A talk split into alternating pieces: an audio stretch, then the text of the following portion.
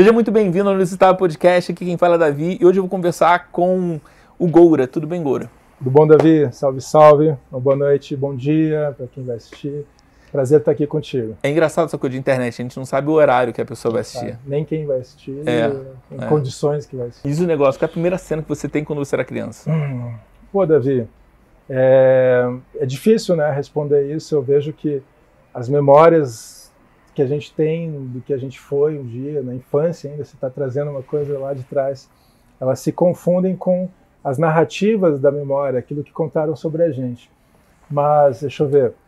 Olha, uma lembrança muito forte que eu tenho, assim, é a minha avó, a dona Enedi, a vovó Didi, eu chamava ela. Minha avó paterna, ela tinha uma casa onde mora o meu tio hoje em dia, no Alto da Glória, ali Alto da 15. E eu, eu lembro muito bem dos almoços de domingo na casa da vovó.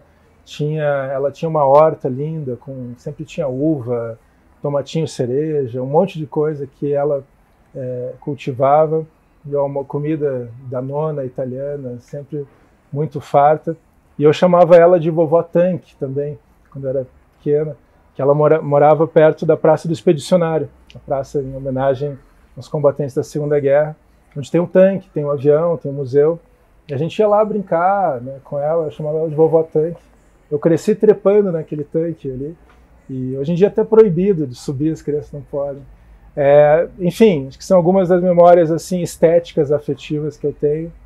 Também a relação com a cidade, brincando na rua, andando de bike, tentando andar de skate, assim, já um pouquinho depois, assim. Algumas É, memórias soltas aqui. É engraçado, você falou que seu tio mora ali, provavelmente seu tio deve ser meu vizinho. É que minha avó faleceu já há alguns anos, né? E na casa onde ela morava, mora o meu tio e meu primo, e É. seguem morando ali. Então, teu tio provavelmente, teu tio é meu primo vizinho, que Você mora no mora ali? Cristo Rei, pô.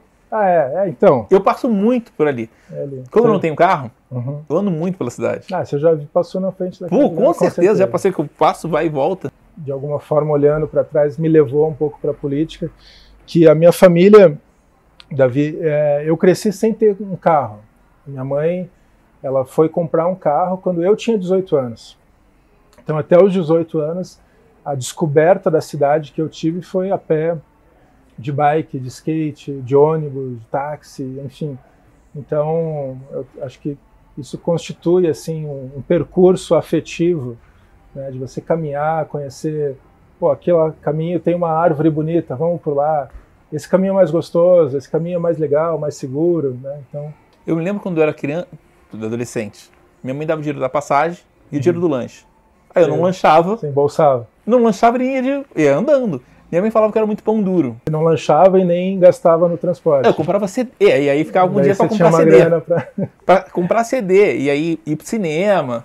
Coisa de adolescente que não tem conta pra pagar. Sim, sim, sim, sim. Que a vida é maravilhosa e acha que reclama da vida. né? É verdade. E andar, dizem que estimula a tua criatividade. Com certeza. Eu não sei se você tem carro ou não, mas você tem Tem. uma vibe de quem gosta de pedalar, gosta de andar, explorar essas coisas, de cada cantinho da cidade. É, eu tenho, tenho isso até como prática de mobilidade, mas também de. Ah, acho que tem um prazer nisso. Assim, eu acho que a gente conhece melhor a cidade quando a gente explora a cidade é, assim diretamente, né, com o nosso corpo. Entendi. Quando a gente está no carro ou está dentro de um ônibus, a gente está refém de um trajeto, a gente está protegido e de certa forma, pensando aqui filosoficamente, você também está alienado da cidade, no sentido da, da experiência sensorial que a cidade proporciona. Você está no carro, você está ouvindo um som, você está numa temperatura diferente, é diferente, completamente diferente a experiência da cidade quando você pedala, quando você caminha e quando você está dentro de um, de um transporte que te leva de um lugar para o outro. Né? É, as visões são diferentes. É, eu acho que o passou. Aquele rapaz que estava aqui é o Mauro. Ele chegou. Aí depois eu te apresento Ah, ele. sim, que legal. E ele parece que o pai dele conhecia seu pai. Eram amigos. É possível. É. O Jacques Brand, meu pai, ele É. poeta, jornalista, intelectual, É. boêmio. Eu E- brincava na adolescência que ele estava roubando minha boemia, porque eu ia nos lugares, estava lá meu pai. assim. Tipo, Eu estava na tua frente. né? ele, ele já estava grande amigo. É, legal. E daqui a pouco ele vai estar aqui, e aí É, quando acabar aqui, a gente te apresenta ele. Maravilha. O pai dele parece que era jornalista, então Legal. tem a conexão. Ele falou, cara, meu pai era não sei o quê. Ele veio, eu acho que eu tirei ele de casa só para vir falar contigo. Ia te falar que, assim, assim que eu entrei aqui, eu falei, caramba, é aqui mesmo o podcast? tipo, é dentro da pizzaria. Dentro Até pizzaria. tinham duas meninas ali, eu falei, vocês que me chamaram? Não, não, a gente não chamou. Bacana. Mas a gente já parou em tanto lugar, cara. A gente já gravou em um monte de lugar. Uhum. É, lugares bons, lugares ruins, lugares legais como esse aqui, que a Legal. pessoa fica. Mas provavelmente. Tudo inusitável. assim. É, e provavelmente isso aqui é a última, o último dia que a gente vai fazer por causa do inverno. Uhum. Então começa a ficar frio. E aí é outras questões completamente É diferentes. é Friozinho. verdade. Aqui já. Agora, me diz um negócio, além disso, como é que é, você se definiu fazer filosofia? Sim. é. Né? Ah, então, né, talvez a filosofia seja, como formação acadêmica, a disciplina mais inútil que pode ter, né? Num sentido, né, o que, que é essa inutilidade da filosofia? Se a gente pensar que toda a, a proposta educacional ela está voltada para te formatar para um mercado de trabalho, para atender uma demanda, para, enfim, a filosofia, na sua essência, ela é totalmente o oposto disso, porque a filosofia visa um questionamento radical, né, no sentido de, é, de ir nas raízes do- dos problemas existenciais. Quem sou eu? O que, que é isso? Por que, que eu estou aqui? Quem é você? O que, que são essas coisas que me rodeiam? Qual que é o sentido de estar aqui? Eu, assim, desde a adolescência, comecei a flertar com essas, esses questionamentos. Assim, acho que isso foi muito natural para mim. É, a primeira vez que eu tive um contato, talvez uma reflexão filosófica mais direta, foi quando meu avô morreu, meu avô materno, quem eu, eu era muito ligado a ele. Acho que foi a primeira pessoa mais próxima de mim, assim, que, que morreu. E eu tinha 16 anos ali. É, eu lembro quando eu era criança, quando morreu o Tancredo Neves. Eu tinha 5 anos, 6 anos. É, e eu lembro de estar. outra memória de infância que surgiu agora. Eu lembro de soluçar chorando porque é, eu estava com a minha mãe que eu descobri a mortalidade, eu senti a mortalidade. Pô, morreu, minha mãe vai morrer, meu pai vai morrer, as pessoas próximas de mim vão morrer. Mas isso ainda foi só um, um aflorar ali na infância. Mas depois, quando meu avô faleceu, aquilo veio mais forte, assim, já com a adolescência, com mil coisas. E se pega Sócrates, ele tem, é, dentre outros pensamentos, né, atribuídos a Sócrates, Sócrates fala que a, a musa da filosofia é a morte, é a mortalidade. Ou seja, a partir da perspectiva de que isso aqui vai acabar um dia, você começa. Mas o que, que é isso então? Ah, se, porque, daí você pega até um paralelo com no próprio budismo, né? O Siddhartha, o príncipe Siddhartha, ele descobre um questionamento filosófico a partir das quatro nobres verdades de que existe o nascimento, existe a velhice, existe a doença e existe a morte. E qual que é o caminho para a gente superar tudo isso?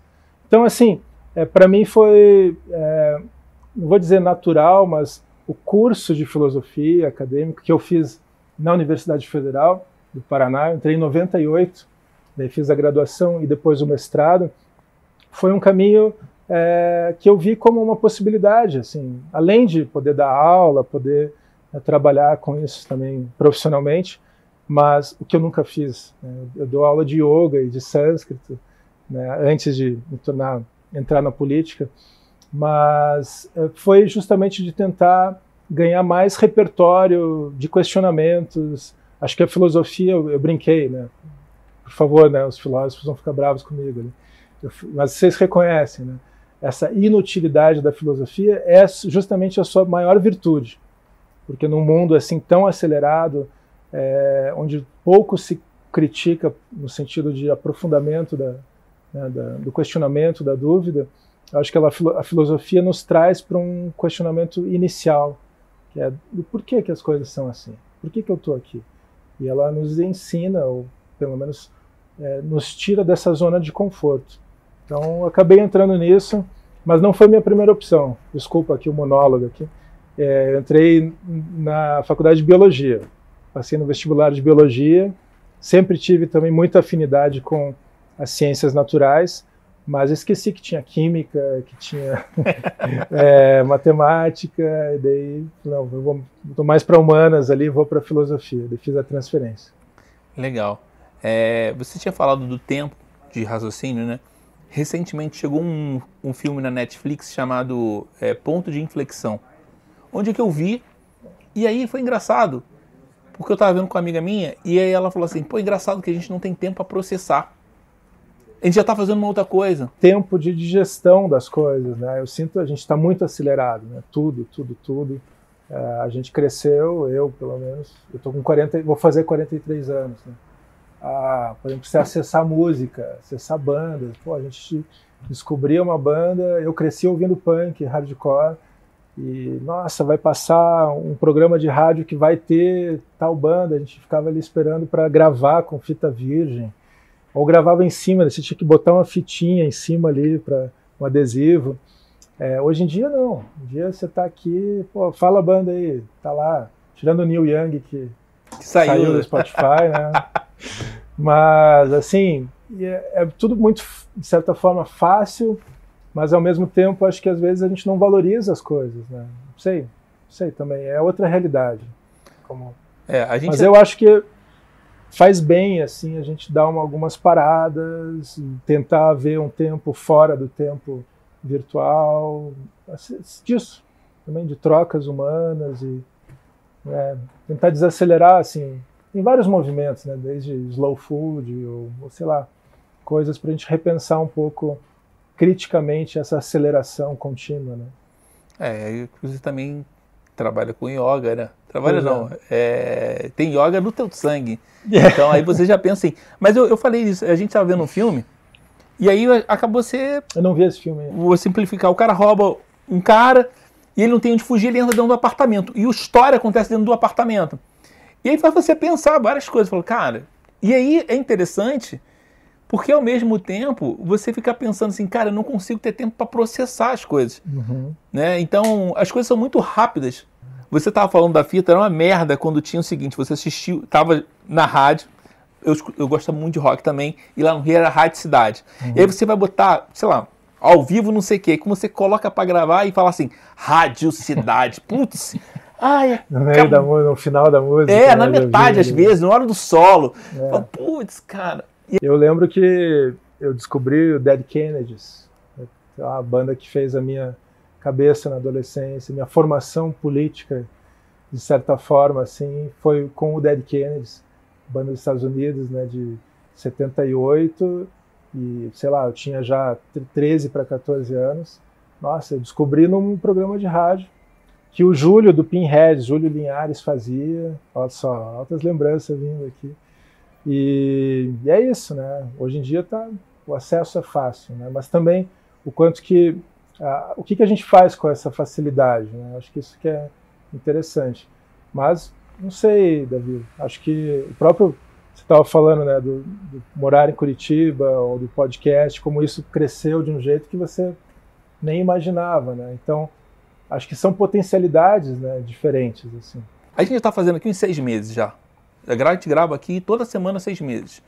Tem alguém sentado aqui. Sempre tem alguém diferente. sentado aí. Uhum. É, e pessoas diferentes. Eu falo, cara, legal, porque você não tem um viés para determinada coisa. Porque eu não sou daqui. É, sou morador daqui. Você Nem tem essa liberdade para falar Primeiro, não conhecer com a pessoa e explicar, uhum. cara, me explica o que você faz. Uhum. E é legal. Que legal. É, semana passada a gente estava na Associação Comercial do Paraná. Cara, o seu Camilo deu uma uhum. aula para mim. Eu te dizer assim, que eu sou de Curitiba, né, nasci aqui. Eu vejo a cidade também numa transformação, até muito com isso, né? Pessoas vindo, como você, vindo morar aqui e tornando a cidade mais cosmopolita, mais aberta, mais dinâmica. Acho que. É, eu, eu acho também que a cidade tinha que ser mais cosmopolita. Mas totalmente mais. Mas ela, ela ainda. Mas está é... em processo. Está em processo. Tô falando assim. Tá... A gente está num é... processo de mudança, é como gente, é. uma engrenagem. É, eu, não posso, eu não consigo fazer a mudança sozinho. A gente, eu faço parte do processo. É, tem uma coisa em Curitiba, até muito os intelectuais, o pessoal da cultura e da arte sempre fala assim de ah, Curitiba não reconhece né, os seus talentos, então a pessoa começa a fazer sucesso fora de Curitiba, opa, daí e tem um processo às vezes de difícil oxigenação assim local assim. Então acho que é, quanto mais a gente fortalecer esse processo assim de é, de trocas, de vivências distintas, de gente de fora que vem, isso cria esse ambiente mais a gente usou a palavra cosmopolita. Mas o é cosmopolita é, é melhor é, resposta. É, é cidadão é, do cosmos, né? Cidadão do universo. É engraçado que as minhas referências são diferentes. Eu trabalho com marketing, sento com uma menina e ela falou assim, cara, você pensa nisso? Eu falei, cara, é porque minhas referências são diferentes. Você é acelerado também, né? Cara? Sim, sim, muito. Geminiano. a minha filha mais nova é geminiana. Puxa, Faz aniversário tenho... agora, hein? Faço dia 27. Parabéns. 27, obrigado. Você tem uma energia assim, quando a pessoa senta aqui, a gente já sabe se a pessoa é acelerada, se a pessoa é mais calma, se ela tem uma visão é, global ou se ela tem uma visão para agora. Se tem uma visão mais global, como é que esse pensador pensou em entrar para a política? Quer a resposta curta ou a resposta Eu longa? quero a resposta longa. Te falei ali, primeiramente, já, já dei alguns indícios aqui, né? Então, desde a adolescência eu acho que eu, eu entrei de cabeça realmente num mergulho existencial, filosófico, que me levou ao, ao punk. Ao punk no sentido não assim, ah, só como é, música, não, o punk como uma atitude de vida, de faça você mesmo, de não aceitar autoridade, de questionar, de questionar o sistema, né? Pô, por que que as coisas são assim? E isso me levou é, aos poucos, naturalmente, a um questionamento político. Pô, por que, que a realidade, por que, que a cidade é desse jeito? Por que, que tem tanta desigualdade? Por que, que tem tanta violência? Por que, que tem tanta guerra? E então, assim, é, eu acho que a política e a espiritualidade, para mim, se misturaram, sabe? A espiritualidade, estou falando dessa vida espiritual interior, da vida filosófica, de você né, ter cap capacidade de questionar as coisas internamente, assim. Não estou falando necessariamente de uma relação religiosa. E é, não que a religião não possa proporcionar também né, uma, uma, uma espiritualidade. Mas é, isso me levou, assim, acho que dos 16 até os 26, foram 10 anos cruciais, assim, eu tive banda, a gente tocava, organizava show, fazia as nossas demos, tocava, viajava para tocar, é, fazia os nossos próprios shows, assim, toda uma cena é, hardcore extremamente politizada, extremamente é, crítica em relação ao mundo. E eu entrei já em 2004, eu reencontrei alguns amigos que eram, na sua grande maioria, artistas é, visuais, artistas plásticos, é, que tinha um coletivo de intervenções urbanas, era o Interlux. Interlux Arte Livre era o nome.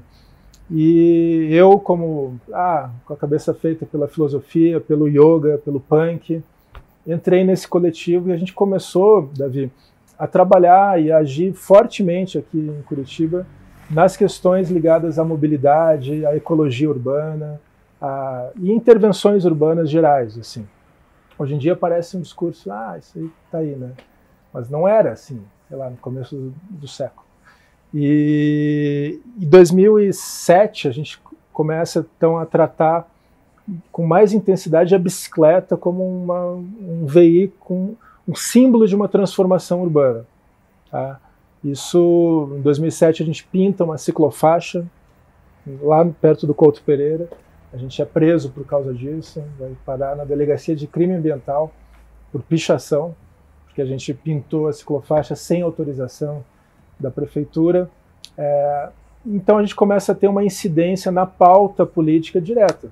Então começa a aparecer no jornal, na mídia, o prefeito nos chama para conversar, era o Beto Richa na época, o IPUC, o Instituto de Pesquisa, opa, o que, que é isso? Né? E a gente foi provocando é, essa pauta. A gente foi intencionalmente criando coisas e fatos para é, evidenciar uma necessidade de uma transformação política. Só que durante todo esse tempo, eu nunca quis me candidatar. Eu falava, não, não, eu não sou, eu sou anarquista. Não, Você era líder dessa galera? Não era líder, porque era um movimento principalmente bastante performático, artístico e bastante horizontal, assim mas eram, na sua, como eu te falei, na sua grande maioria artistas, assim. E eu era mais o filósofo ativista. Então foi meio natural é, eu puxar essa frente da, de um ativismo político, de não, vamos, vamos lá falar com o prefeito, vamos lá, vamos lá na Câmara de Vereadores, eu, eu quero ir, vamos junto, vamos junto. Ah, mas hoje em dia, sim, os artistas, o André Mendes está com exposição no Museu Oscar Niemeyer, o Rua Parada está fazendo residência na Holanda, é, o Rimon Guimarães está pintando mural né, no, no, mundo inteiro. O Rimon veio para cá. O Rimon era do Interlux o Jaime Vasconcelos, o Dimas, o Franciose, o Rosenbaum da Bicicletaria Cultural. Enfim, todas pessoas assim incríveis, né, de talentos múltiplos assim. E eu acabei puxando para esse lado, assim, de um ativismo político. Ah, 2014 me convenceram a me candidatar, a primeira vez, assim. Então eu fui candidato a primeira vez a deputado federal em 2014, não me elegi, mas a gente fez 13 mil votos, 11 mil em Curitiba, que é bastante coisa. É, não me elegi, mas a gente apareceu na geografia política né, do, do, Paraná e, e, da cidade, especialmente. Daí me elegi vereador em 2016. Né, em 2016 me elegi vereador, 2018 me elegi deputado estadual e 2020 fui candidato a prefeito de Curitiba. É. Se você falasse para o Goura de sei lá, 10 anos atrás que esse era o roteiro, eu falava, pô, que você viajou legal, você pensou. Você, é, você eu, foi longe, assim, eu não imaginava realmente que, que isso iria acontecer. Eu tô, assim, trabalhando com muita seriedade, mas acho que as coisas estão acontecendo de forma bem natural, assim. É, é engraçado, você deu um, um voo forte, né? De vereador, depois foi para deputado foi. É, estadual e depois para é, prefeito, tentar ser prefeito da cidade. É. Mas você quase foi prefeito. É, assim, eu acho que a gente foi. A campanha de prefeito em 2020, ela foi muito exitosa no que ela se propôs. A gente ficou em segundo lugar. É, o candidato que representava o bolsonarismo ficou com menos da metade dos votos do que a gente teve. A gente fez 110.977 votos, que é muita coisa mas num contexto completamente adverso, né? com a pandemia, com assim, se for ver todos, a grande maioria dos prefeitos que estavam candidatos à reeleição se reelegeram em todo o Brasil. Não houve em 2020 uma tendência à renovação. E a gente estava enfrentando assim o Greca, que tinha toda a máquina e um discurso e, e já era muito mais conhecido. Então acho que além de a, apresentar o meu nome para um número ainda maior de, de eleitores, a gente pôde, acho que é o mais importante, apresentar pautas, apresentar ideias, né, e difundir cada vez mais possibilidades do que a cidade pode ser. E Curitiba ela vive muito nessa vivência de um passado, de um urbanismo, da cidade modelo, da cidade ecológica, da capital ecológica. Curitiba se vende muito bem e com coisas para defender essa essa posição, esse city branding, assim, né, se é do marketing, sim, é, sim. essa publicidade em torno da cidade. Mas muitas coisas que a gente não enxerga os problemas reais, assim, porque cria-se essa aura de que a cidade é perfeita, é o oásis do urbanismo. Pô, olha, é uma das cidades mais motorizadas do Brasil, é uma cidade com uma quantidade enorme de favelas, de população em situação de vulnerabilidade, é uma cidade que muitas vezes não olha para os seus problemas com franqueza. Né? E isso impede. Né? Vamos falar de, de psicanálise, assim. O primeiro passo para você superar alguma coisa é você reconhecer o, o problema, né? O primeiro... Então, eu, eu fico muito contente, assim, muito feliz, assim, com o que a gente fez, assim, esse tempo todo. É, é, na verdade, as pessoas começaram a te conhecer melhor e é uma coisa surpreendente. Né? Se você perceber que as pessoas queriam uma renovação, é, mesmo o, o, o, prefeito ganhando, que agora provavelmente daqui a dois anos ele não, não tem, ele não pode mais ser Ele eleger, não pode mais. Abre, abre um leque de opções imenso para quem a, a, chave da cidade vai ficar. Uhum. Isso é muito legal. É, e eu acho que você pensar assim como a política é um campo de embate de diferentes interesses. Né? A, a, cidade ela também é isso. Então a gente tem repetido muito essa, essa constatação. A cidade não é um processo acabado, ela é um processo. ela está em movimento. Então, se a gente se organiza, se a gente é, empodera as pessoas, as comunidades, a, a, gente consegue transformar a cidade muito rapidamente. Eu acredito muito nisso. Assim. É, é, minha percepção de quem está morando, pensando cinco anos agora, esse ano completo cinco anos, uhum. é, a minha percepção é uma coisa muito legal, é que as pessoas são muito frias para o olhar das outras, entendeu? Tem muito morador de rua.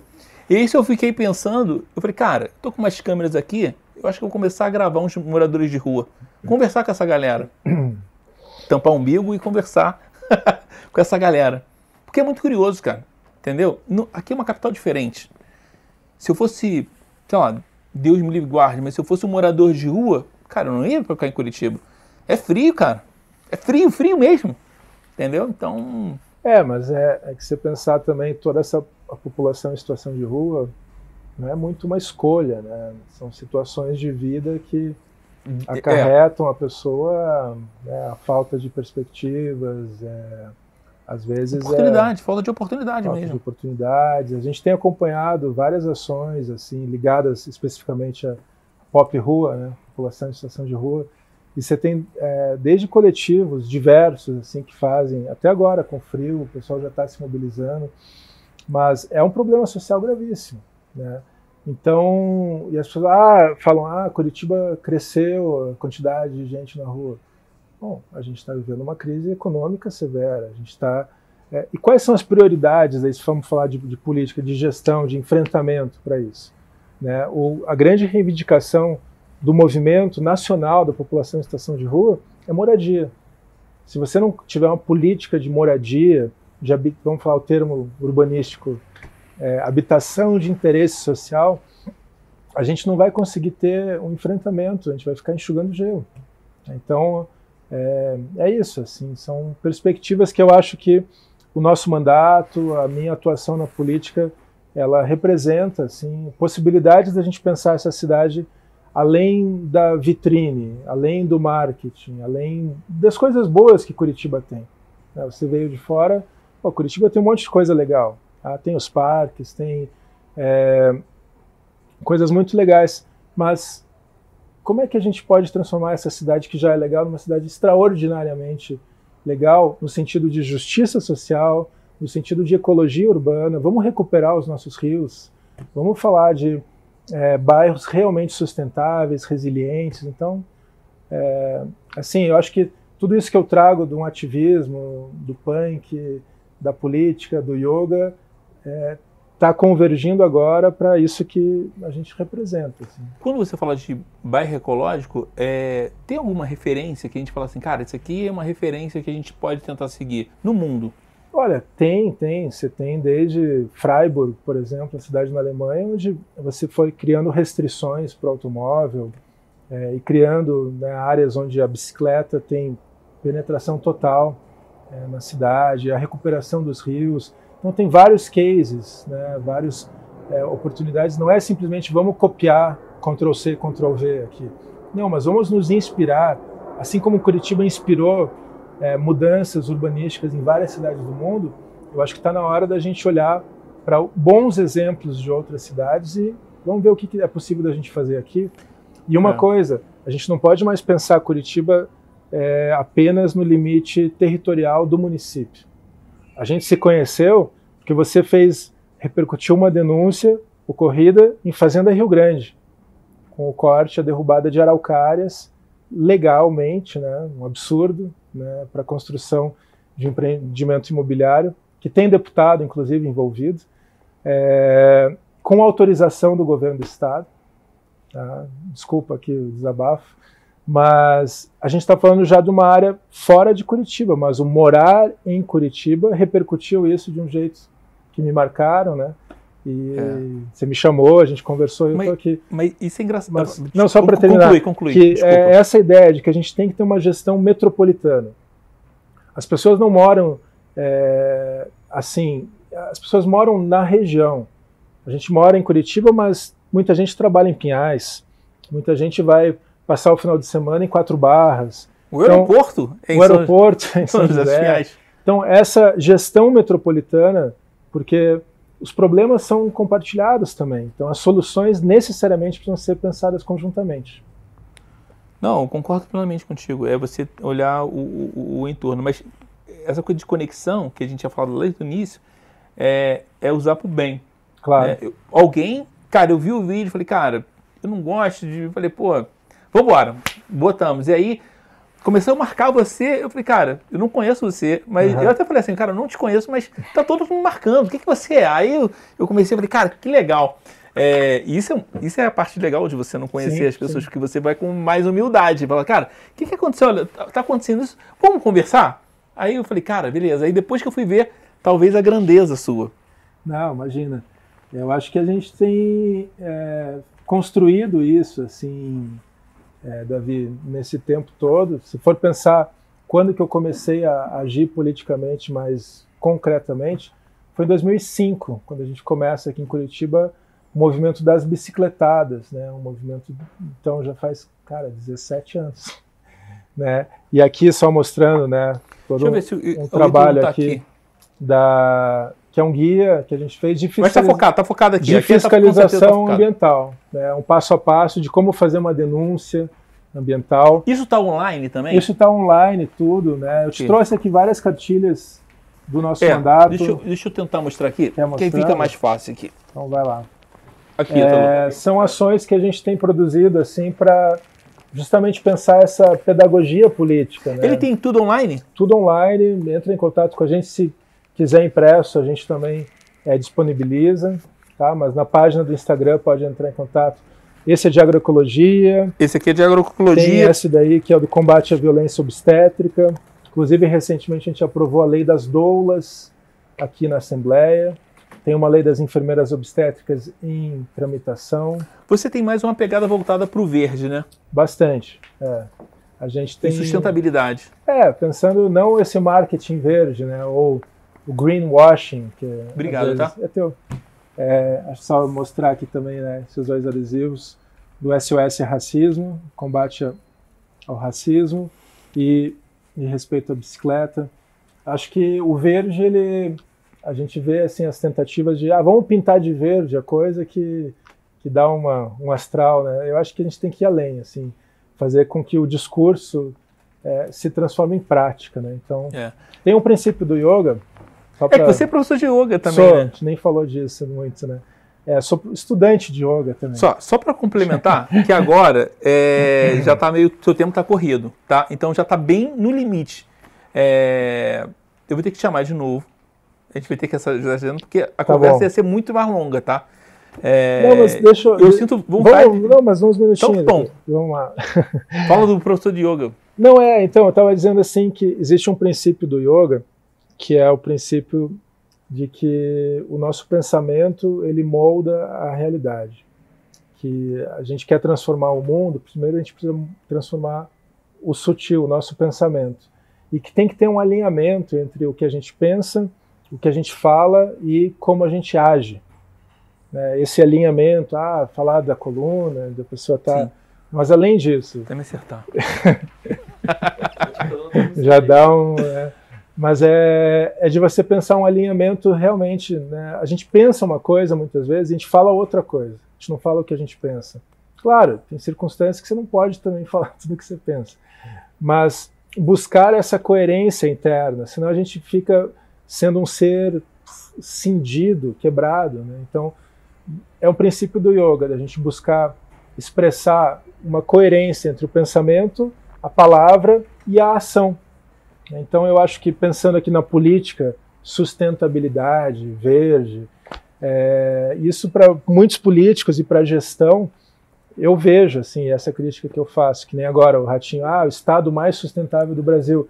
Cara, o Paraná é um dos estados que mais desmata a Mata Atlântica, um dos estados mais permissivos com agrotóxicos, é um dos estados que mais viola é, as comunidades tradicionais em nome de um dito progresso. Então, assim, tem uma coisa muito errada nisso. Assim, mas a gente vende-se, se vende o Estado como o Estado mais sustentável do Brasil. Tá, eu não compro isso. Eu acho que a gente tem que buscar realmente não só pintar de verde o Estado, coloca na propaganda a arpia, a águia real, que está praticamente extinta no Paraná. E é o símbolo, está no brasão do estado do Paraná, a arpia. Tá? Cadê a arpia? Ela só vive em áreas de florestas preservadas, grandes extensões de floresta. Então, vamos voltar ao básico, né? que não é só falar que é verde porque é bonito, porque é moda, ou porque a União Europeia não vai comprar a nossa soja se a gente não pintar ela de verde. Não. Vamos garantir que a gente tenha realmente políticas ambientais de verdade, de preservação né, dos rios, das matas. Então, só para trazer aqui que acho que essa, essa interligação entre o conhecimento do yoga, da filosofia com a política, ela é, é um bom casamento aqui. É, você percebeu que eu sou acelerado. Não. É porque você. Não, porque você, você, tem, você tem a visão. É verdade. Não, eu sou mais assim mesmo, mais pra frente. Não, você até ficou quieto não, mas, aqui, ouvindo aqui. Essa foi a primeira tatuagem que eu fiz, cara. Eu tinha 16 anos. O que, que, é isso aqui? Eu não sei como o tatuador ah, tá. me tatuou, eu fiz escondido da minha mãe. Aí ficou sempre de casaco. É, é um mantra. É um mantra em sânscrito, Om Namo Bhagavate Vasudevaya que é um mantra que diz respeito à energia divina que está presente em todas as coisas. É, é um mantra que eu fiz e é um mantra ligado a Krishna na tradição da Índia, que é a presença de Deus em tudo. Tá. Vou fazer duas perguntas para a gente finalizar, tá? É, quais são os planos agora para 2022? Que a gente já está quase na metade do ano, né? 2022, eu políticos, planos políticos. Vida. Bom, vida. Aqui a gente fala de vida. Tentar ser melhor do que eu fui em 2021. né, tentar ser uma pessoa melhor. É, eu, politicamente, sou pré-candidato a deputado estadual, de novo. A gente vai buscar um segundo mandato aqui na Assembleia para aprofundar tudo que a gente está trabalhando. E é muita coisa, muita coisa que a gente tem feito. E, enfim, eu espero que 2023 o Brasil esteja numa situação melhor. Então, quero contribuir um pouquinho para isso, né? Botar um tijolinho nessa construção de um Brasil mais justo, mais sustentável. Eu não quero te atrapalhar para o compromisso que você tem, é, mas é, se você pudesse encontrar aquele garoto super rebelde, agitado, que tinha na adolescência, o que você conseguiria conversar com, com ele? Falava, qual conselho você poderia dar hoje, se você encontrasse com ele? Cara, eu não mudaria nada. Eu me sinto bem coerente assim com toda a trajetória. Não, mas o que, você falaria para ele? Cara, siga, siga firme, mas se dedique um pouco mais ali na, na guitarra, no skate. É, eu sempre toquei, né? Mas eu sinto que, pô, se eu tivesse me dedicado um pouco mais, eu estaria estaria tocando melhor agora. Mas não, acho que esse é outro princípio do yoga, sem lamentações.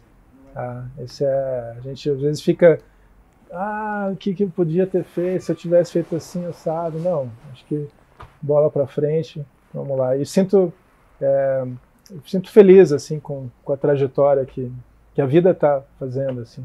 Eu sempre achei que às vezes não tinha muito controle das coisas, da vida, assim, do que estava acontecendo, do fluxo. E depois eu olhava para trás, não, mas tudo o que aconteceu foi, foi assim tinha que acontecer. Isso é um princípio que Schopenhauer, eu fiz um mestrado em Schopenhauer, ele traduz como o princípio da razão suficiente. Que ele quer dizer assim que tudo que acontece acontece porque tem uma razão, uma causa para que aconteça. Se não tivesse, não aconteceria. Então é isso. Acho que e faça você mesmo todos os princípios ali do anarquismo, né, que eu sigo acreditando na cooperação, na autogestão, né, de, na solidariedade entre, entre, os seres humanos. Né? É, você estava falando de filme que a gente não consegue mudar. A gente falou de filme no início. É, para mim, o melhor filme que tem é o Efeito Borboleta, que ele vai e volta e se você a vida é feita de escolhas. Uhum. Então, escolha-se muito bem para que você não possa arrepender. É verdade. Cuidado com o que você deseja. Gora, eu queria ficar falando muito mais com você, porque você dá para vontade de espremer e falar, cara, vamos falar sobre isso? Vamos, cara. Vamos repetir. É, vamos. vamos repetir. Agora tem que só ver a agenda tua. Tá bom. Tá que bom. a tua agenda é muito mais corrida. Tá Como é que as pessoas te seguem nas redes sociais? Cara, procura arroba Goura Nataraj. Tá? Arroba Goura já vai aparecer no YouTube, Instagram, Face, Twitter. Tamo lá mandato e a Comissão de Meio Ambiente estão tá totalmente abertos. Quem tiver ideia, sugestão, crítica, quiser falar de filme, quiser falar de, né, de alguma denúncia, traz para a gente, a gente vai tentar dar o máximo de atenção. É, na verdade a gente acabou se conectando com a de denúncia, né? Uhum. E aí chegamos até aqui. E vamos comer uma pizza e tomar um show outra hora aqui. Valeu, Davi. Obrigado, tá? Eu pela sua presença, pela sua energia que você trouxe aqui. Obrigado. Tá bom? Valeu, galera. Se inscreva no canal, siga o Gora e é isso. Tchau, tchau.